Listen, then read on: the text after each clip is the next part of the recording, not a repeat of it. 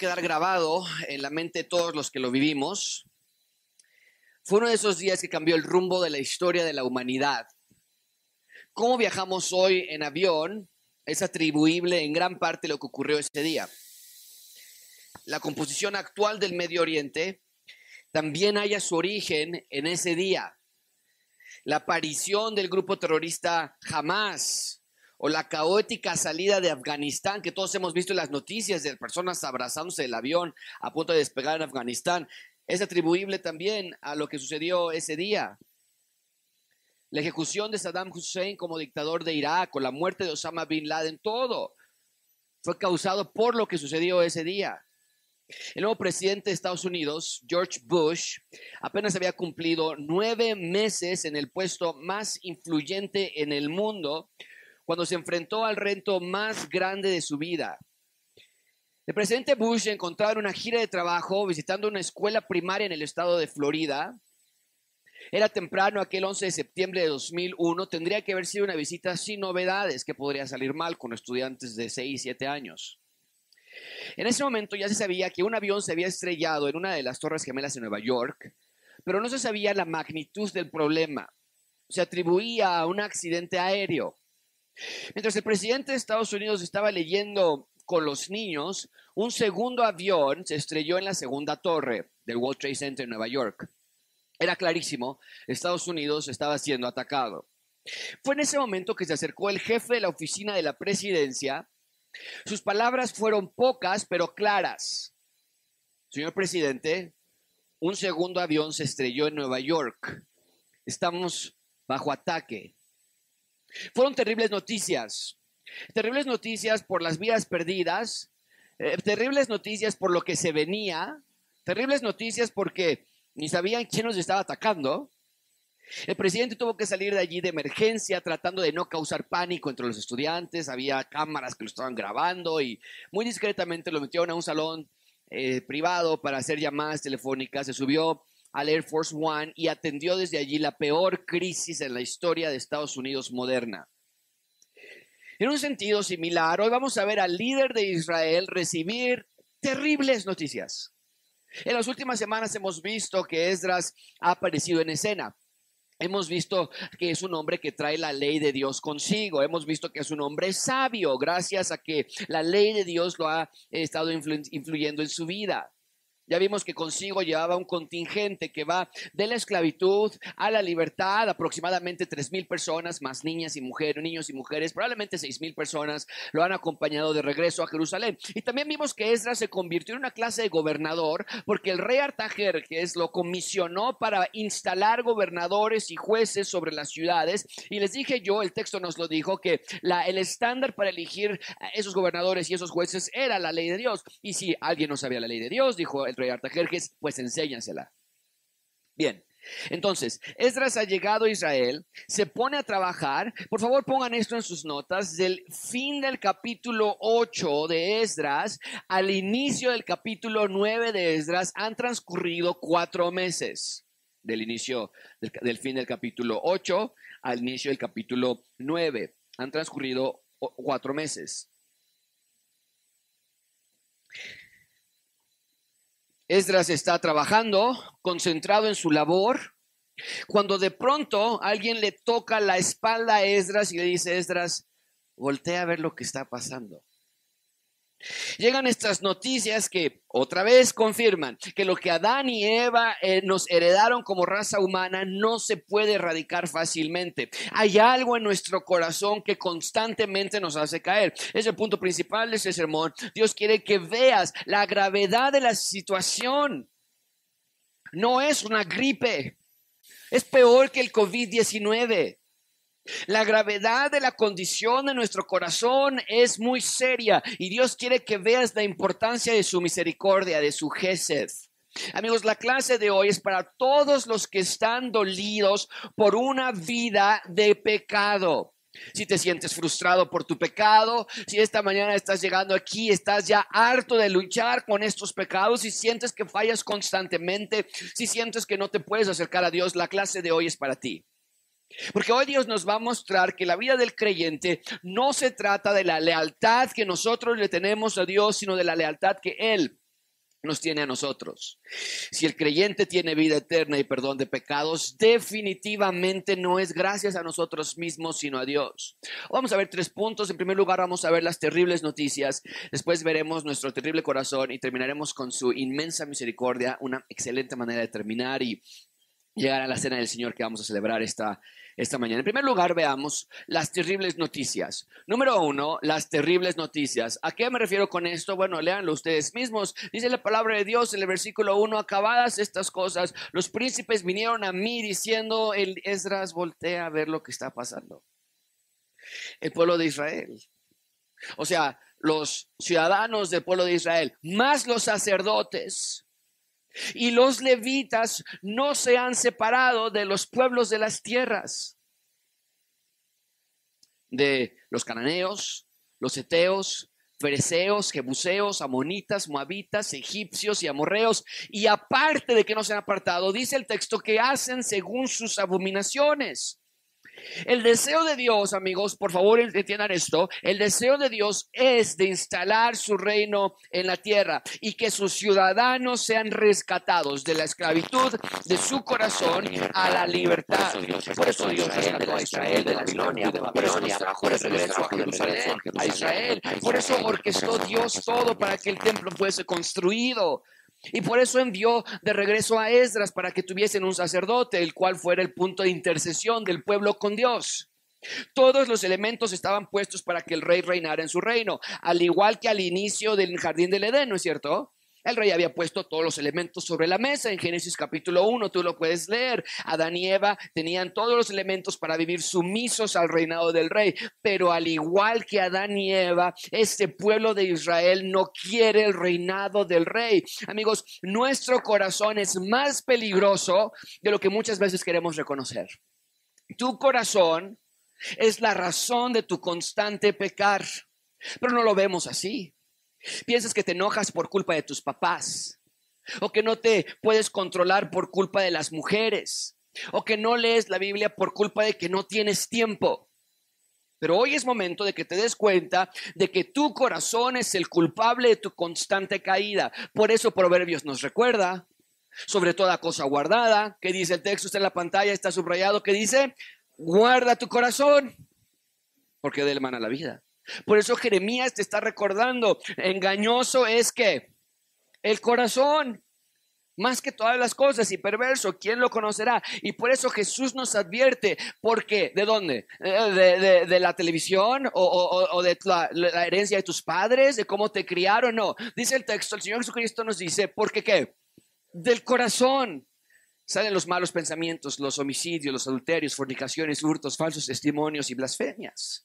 Amigos, los judíos que regresaron, mucha atención con esto, estos pocos judíos que han regresado, porque dijimos que hay más de dos millones de judíos que se quedaron en Persia, pero este puñado de judíos de tres mil, más sus hombres, más sus mujeres y niños, han regresado voluntariamente, no regresaron para vacacionar, marcharon con Esdras en esta travesía peligrosa por cuatro meses desde Persia hasta Jerusalén dejaron todo atrás, olvidaron la vida que ya tenían en Persia, porque ellos pensaron, tenemos que regresar a Jerusalén y ser el reino de Dios en la tierra.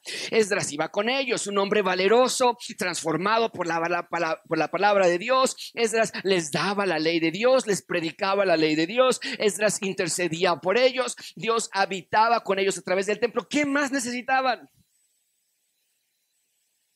Pero parecía que nada de eso les era suficiente.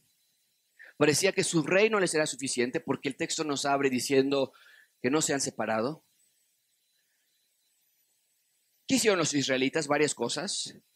El texto nos dice en el versículo 1, no se han separado. ¿Qué quiere decir eso? Muy simple. Dios ya los había rescatado. Ahora ellos tenían que continuar viviendo así. Si ya eran rescatados, entonces vivan como tal. Eso es lo que llamamos la santificación. La santificación tiene dos aspectos. Uno, el posicional. Dios ya nos ha hecho santos en el momento de la salvación. Pero el otro aspecto es el progresivo, que porque o debido a que Dios ya nos ha salvado, ahora nosotros seguimos viviendo como tales, como rescatados, como salvados. Y es un proceso, dura toda la vida. Es una batalla porque tu carne no quiere separarse de esa antigua manera de vivir. Pero en nuestro texto leemos que estos judíos ni siquiera estaban luchando. Habían renunciado por completo, estaban abiertamente viviendo no como rescatados, sino como esclavos.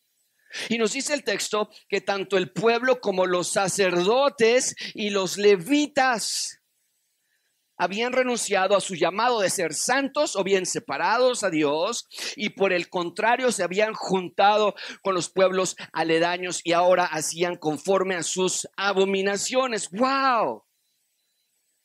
O sea, ¿de qué se trata esto? ¿Por qué hacer algo así en contra del rey? ¿Te puedo decir por qué hicieron eso en contra del rey? Por su corazón.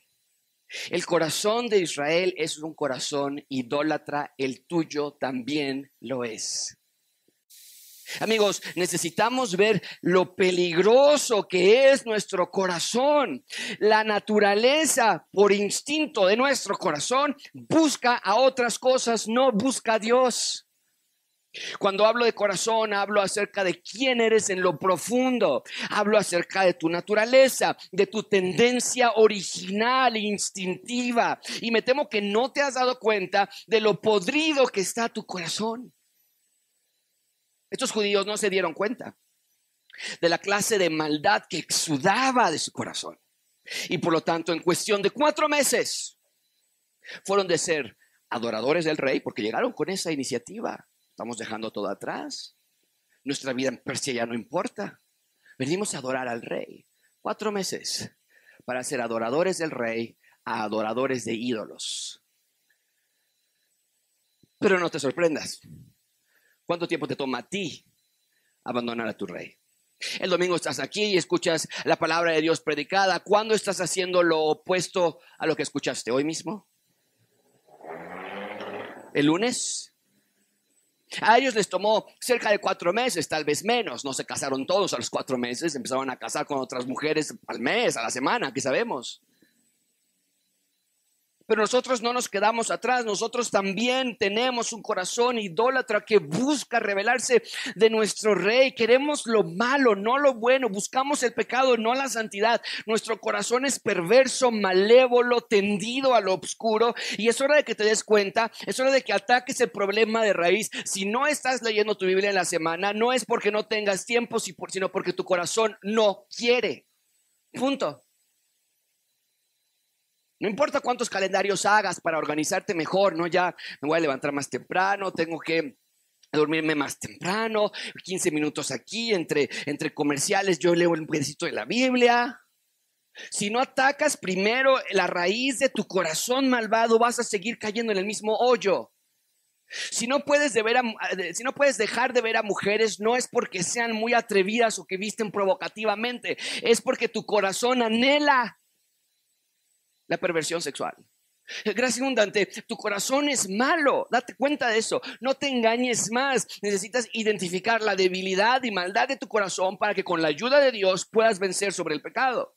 Entonces, le avisan a Esdras de esta desgracia espiritual, pero quiero que vean la secuencia del pecado de estas personas. No se han apartado de los pueblos paganos, sino que al contrario están cometiendo delitos.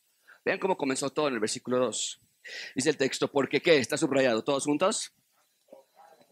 Han tomado. Esa frase es interesante. El pueblo de Israel, los sacerdotes, los levitas han extendido su brazo y han tomado algo que no les pertenecía. Lo que ocasionó este declive espiritual, y vamos a ver lo que, cómo lo tomó Esdras en un segundo, espero que ya lo hayan leído ustedes por adelantado, y todo lo que ocurre en el transcurso del capítulo 9 y el capítulo 10, y cómo el capítulo 10 cierra de una forma increíble, que tú ves el, el capítulo 10 y le das vuelta y dices, ¿dónde está el final? No tiene final, Esdras no tiene final. Pero todo eso fue ocasionado, dice el texto, porque tomaron esposas de entre las mujeres de pueblos paganos. Pero quiero que veas esa frase. Han tomado.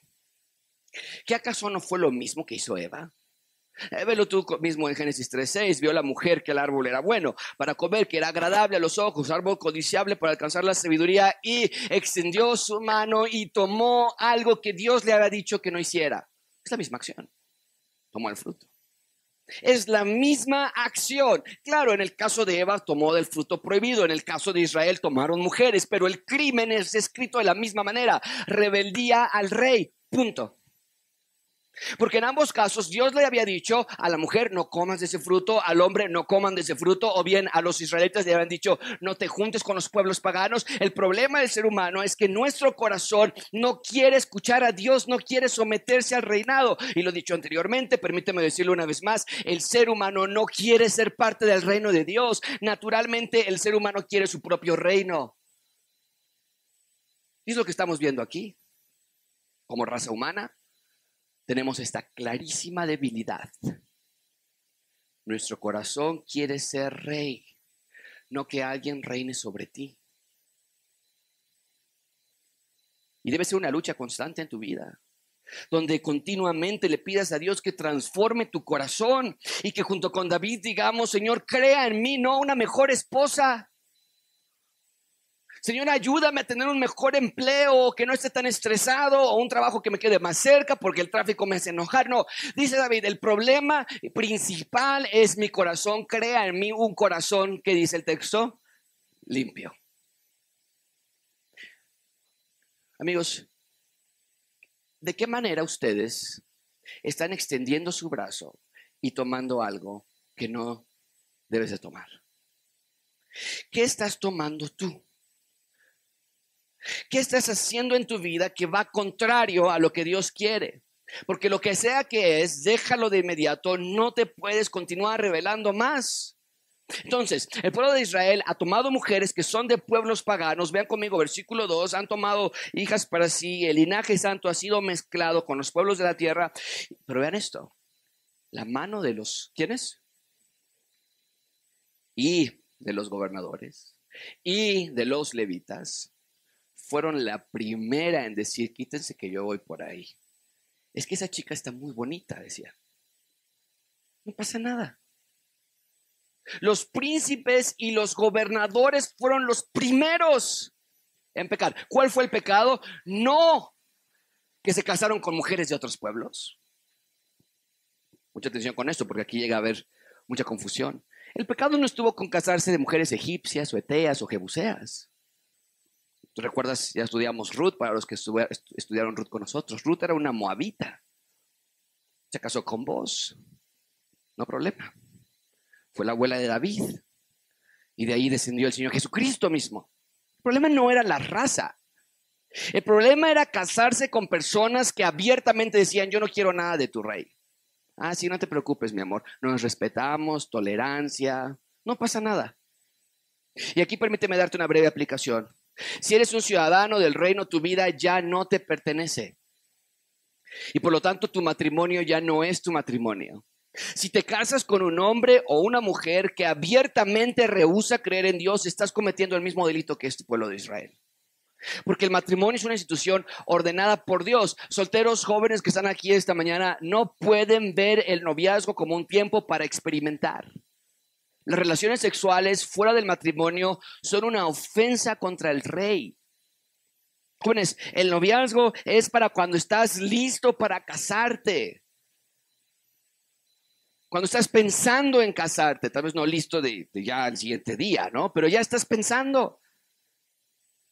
El noviazgo no es la clase de relación ridícula que el mundo ha producido. He platicado con algunos jóvenes en ocasiones pasadas o en años pasados y oye, tu novio, tu novio, ¿y te van a casar? Ay, no, pastor, ¿cómo cree? Con ella, ay, no, con ella, no. El noviazgo hoy día nada más es un espacio que donde se permiten hacer cosas impuras o lastimarse uno al otro. Si no te ha tocado ver a una niña de 13 años llorar porque su novio la cortó, de 15 años porque su novio la cortó, wow, no es nada sencillo. El noviazgo es para aquellos hombres y mujeres que están listos para casarse. Si no estás listo pensando para casarte, ¿qué haces entonces teniendo novios y novias? Y para los que son creyentes, casarse con un hombre o mujer que no es creyente es una ofensa contra el rey. Porque eso es exactamente lo que estaban haciendo aquí, tomando mujeres que no tenían interés alguno en Dios y rebelándose contra el rey. Y para los que se han casado ya con personas incrédulas, ¿cuál es ahora el camino? Dice, dice Pedro, dice Pablo, sean testimonio a sus esposos. No se separen de ellos, sean testimonio a sus esposos. Bien, ahí tenemos las terribles noticias. Le dicen a Esdras, Esdras, el pueblo, eh, comenzando por el liderazgo, están tomando mujeres de pueblos paganos. Están haciendo cosas abominables. Vean conmigo en segundo lugar nuestro terrible corazón. Nuestro terrible corazón, versículo 3. Vean la reacción de Esdras. Cuando oí esto, rasgué mi vestido, rasgué mi manto y me arranqué pelo de mi cabeza y de mi barba y me senté angustiado en extremo. Eso es lo que nosotros llamamos un ataque de ansiedad.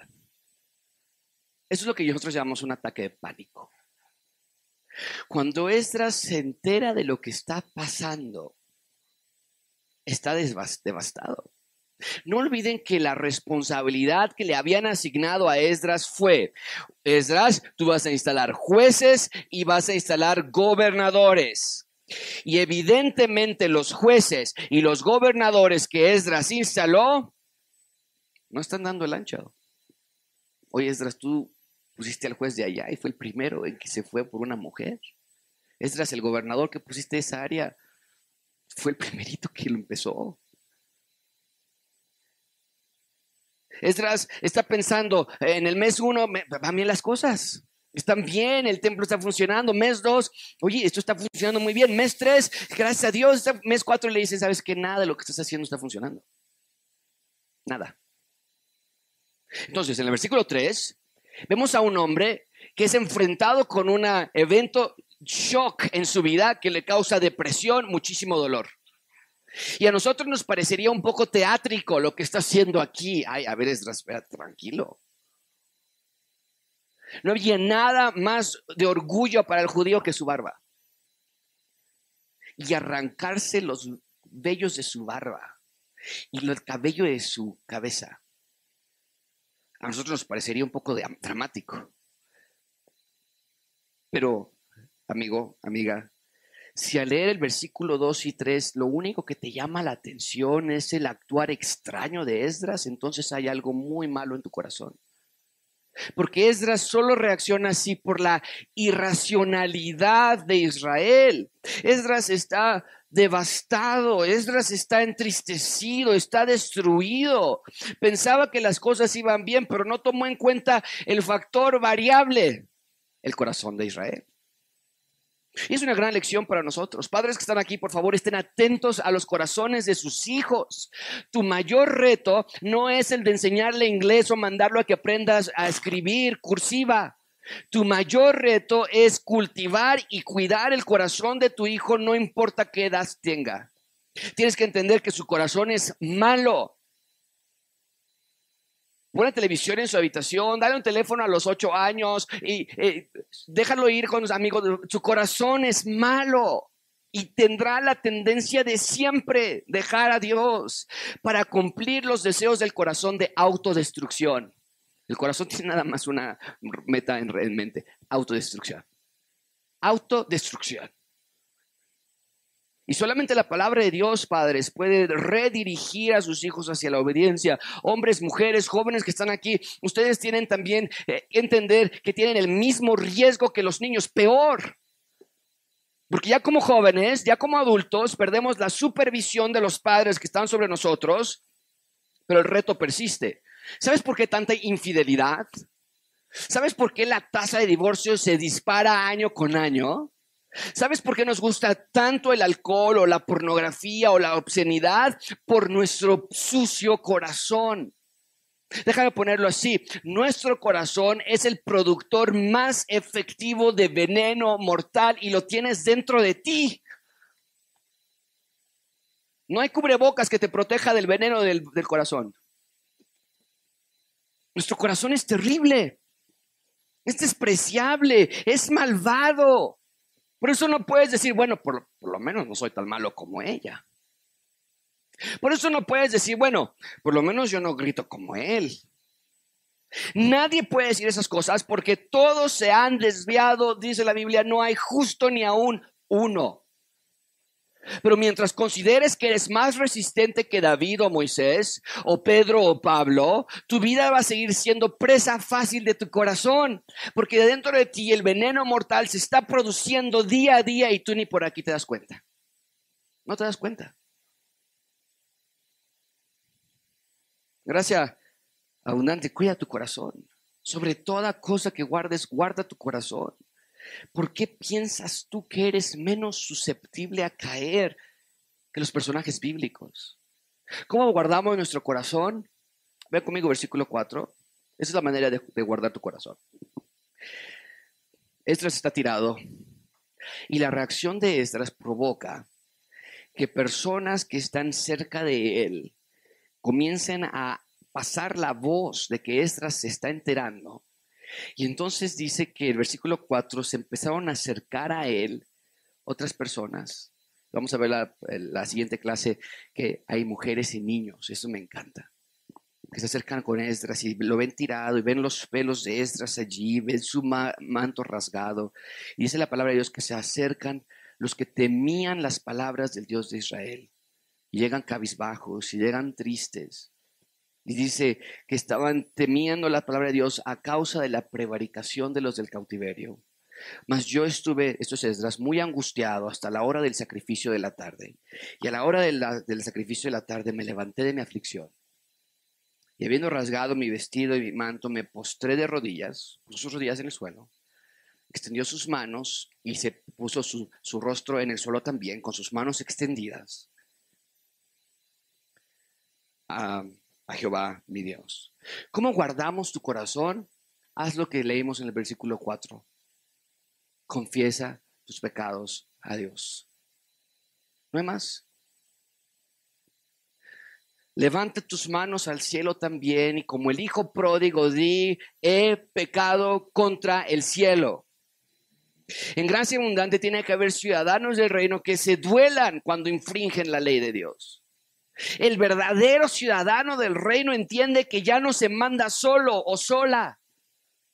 Amigo, amiga, tú ya no te mandas solo porque el rey, al igual que a estos judíos, te ha rescatado de la muerte, te ha puesto en su familia, te ha dado un templo, Jesús, te ha dado un sacerdote, Jesús, te ha dado una ciudadanía en Jesús y es hora de que veas que cada vez que decides no leer la Biblia o no tener iglesia en casa o no meditar en las escrituras o ahogarte en el entretenimiento putrefacto que el mundo ofrece, estás cometiendo adulterio espiritual. Estás dejando a tu Dios y estás tomando hombres y mujeres, de manera simbólica lo digo, como cónyuges en tu vida. No es que te estás casando con personas. Pero cuando elegimos a los ídolos de este mundo y a las tentaciones satánicas a las que nuestro corazón se tiende tan fácilmente, es como si tú también te estás juntando con hombres y mujeres que no aman a Dios, porque nos estamos relacionando con personas e ideologías que nos apartan de Dios. ¿Te importa? Cuando Dios escucha la música que tú escuches en YouTube o en Spotify.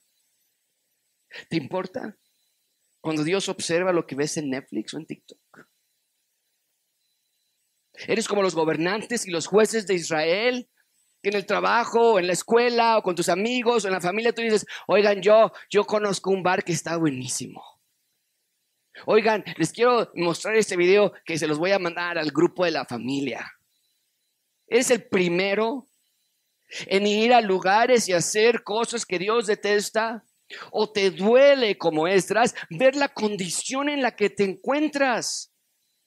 Es hora de que levantemos las manos también al cielo y digamos, perdón Dios, limpia mi sucio corazón, nuestro terrible, infiel y engañoso corazón. Límpialo. Ven conmigo, versículo 6. Y dije, tirado en el suelo, Dios mío, confuso y avergonzado. Esto es, eh, bueno, confuso y avergonzado estoy para levantar, oh Dios mío, mi rostro a ti. Noten la posición del rostro de Esdras es contra el suelo. Está tirado en el suelo. Dice, no puedo levantar mi rostro contra ti, no puedo, no puedo verte, no puedo orar de pie, es lo que está diciendo Esdras. Porque nuestras iniquidades se han multiplicado sobre nuestra cabeza y nuestros delitos han crecido hasta el cielo.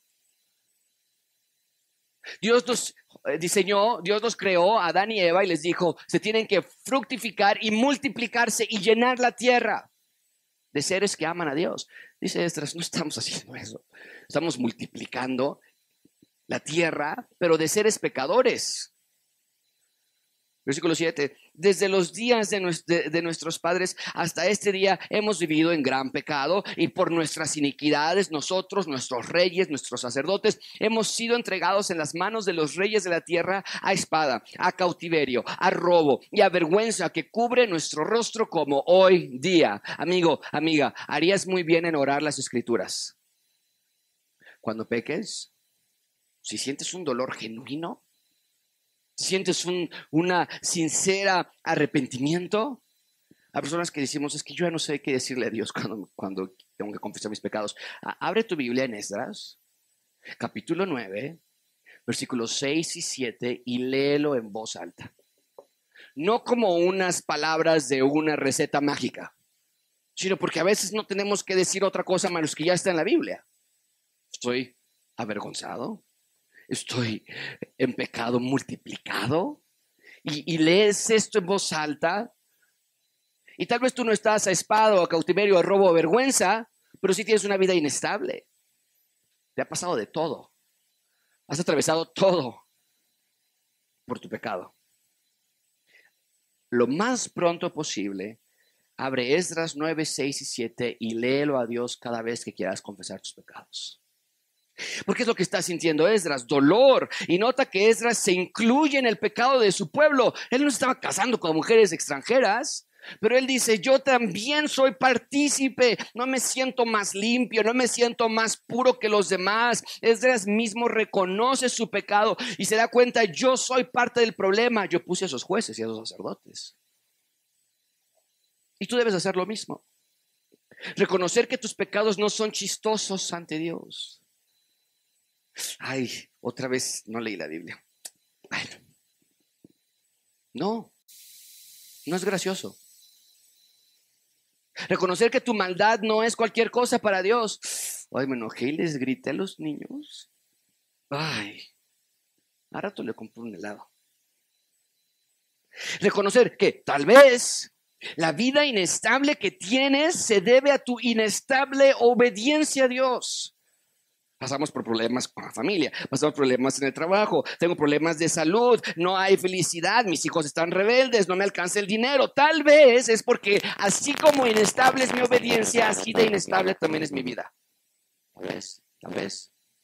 Porque es lo que es, que está diciendo, o sea, Dios, no hombre, estamos en cautiverio, nos ha pasado robo, nos ha pasado vergüenza, ya a manos de reyes, eh, de todo nos ha pasado, y no es por la culpa de que, ay, como el presidente, Ah, como la inseguridad. Es que mi esposo, no, ellos empiezan, se da cuenta, no, no, no, espérame, es que esto es obvio. Hemos pasado por cautiverio y nos han, nos han destruido nuestra ciudad.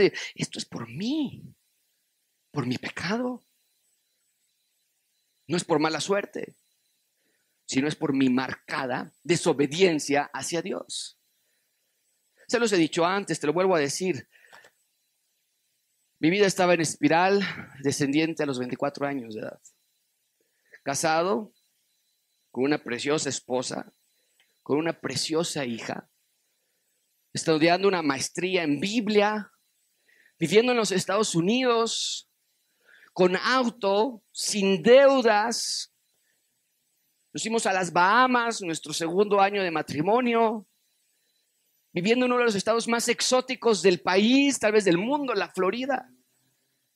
Con todo lo que alguien pudiese soñar, pero mi vida era un caos. Todo lo que yo leía en la Biblia, mi vida era lo opuesto. No es que, o sea, todo lo que leo aquí, yo no lo veo. No era feliz, no me sentía lleno, no tenía dirección en mi vida, trataba de ser feliz genuinamente, pero no lo lograba. Trataba de ser un buen esposo, de no enojarme, no lo lograba. Era una vida frustrante y frustrada. Pero el día que alcé mis manos a los cielos y genuina y desesperadamente le pedí perdón a Dios, le dije, soy yo, todo soy yo, mi corazón es asqueroso, soy terrible, necesito que me perdones y me ayudes, no puedo más. Nuestra vida cambió. No de manera mágica, pero sí espiritual. Nuestra vida no es perfecta, ni cerquita de serlo pero somos felices. Y amo a mi esposa y a mis hijos más que cualquier otra cosa. Y me siento amado por Dios, aceptado y transformado por Él.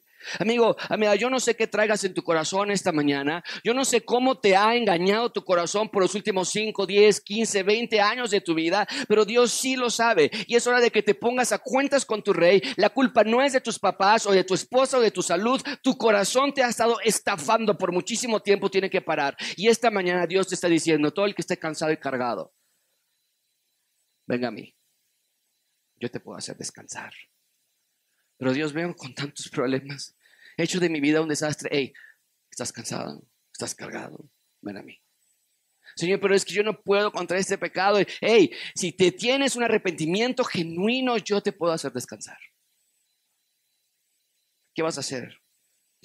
Ahí tenemos nuestro terrible corazón en tercer lugar y con eso cerramos. Vean su inmensa misericordia porque Dios nunca nos deja sin esperanza. Vean conmigo versículo 8. Nuestra inmensa misericordia perdón, tu inmensa misericordia. Versículo 8. Y ahora, dice Esdras, por un breve momento, ha habido Gesed, es la palabra que les he estado enseñando, misericordia. Ha habido Gesed de parte de Yahweh nuestro Dios para hacer que nos quedase un remanente libre y para darnos un lugar seguro en su santuario, a fin de alumbrar nuestro Dios nuestros ojos y darnos un poco de vida en nuestra servidumbre. Esdras vuelve a hacer mención del Gesed de Dios. La palabra Gesed, que se traduce aquí como misericordia, les he dicho ya anteriormente, habla de su amor y su perdón y su gracia incondicional. Y si algo nos está quedando muy claro es que Esdras entiende muy bien lo que Dios siempre ha ofrecido al hombre misericordia. Jesús. A la mucha infidelidad del ser humano, mucha mayor la fidelidad de parte de Dios. Esdras está haciendo referencia, y vean cómo lo pone en un solo versículo, pone a la bondad de Dios y en la misma, en la misma línea hace referencia a su desobediencia. Es como que dice Esdras, ¿qué estamos haciendo con nuestras vidas? O sea, cada vez que tú nos extiendes tu Gesed, nosotros te regresamos desobediencia. Amigos, lo que Esdras está experimentando es que por fin se está dando cuenta, no, o sea, no es falta del templo, no, no es falta de un sacerdote porque estoy aquí yo, eh, no, no es la ley de Dios porque la ley de Dios la tengo yo aquí. El problema es más grave de lo que yo pensé. Diagnosticó y diagnosticó mal Esdras. El problema está en el corazón. Y Esdras lo que está diciendo es, ¿qué podemos hacer al respecto? Si no lo puedo ver, no puedo ver el corazón de mi hijo, no puedo ver el corazón de mi esposa, no puedo ver ni mi propio corazón. Versículo 9 porque siervos somos, mas en nuestra servidumbre no nos ha desamparado nuestro Dios, sino que inclinó sobre nosotros su Gesed delante de los reyes de Persia. Nos diste una chance para que tuviésemos vida y regresáramos y levantáramos el templo y restauráramos las ruinas y nos diste protección en Judá y en Jerusalén. Esdras, Esdras no está dejando de decir la bondad de nuestro Dios, reconoce que su pecado está presente y nos está enseñando cómo reaccionar cuando tú encuentres pecado en tu vida. Y miren lo que dice en el versículo 10. Esto es fascinante. Pero ahora, ¿qué diremos? ¿Sabes qué está diciendo Esdras? Señor, ya, no sé qué decir. No tengo palabras. No puedo explicar nuestro razonamiento, nuestro, nuestro eh, conducta, nuestro comportamiento. No hay manera. O sea, tú nos das gestos y nos hiciste regresar a Jerusalén y nos ayudaste a levantar el templo. ¿Y, y, por qué reaccionamos de la No tengo la menor idea. El problema es más grave, dice Esdras, de lo que yo pensé. No puedo ni explicarlo. Hay, hay algo aquí adentro.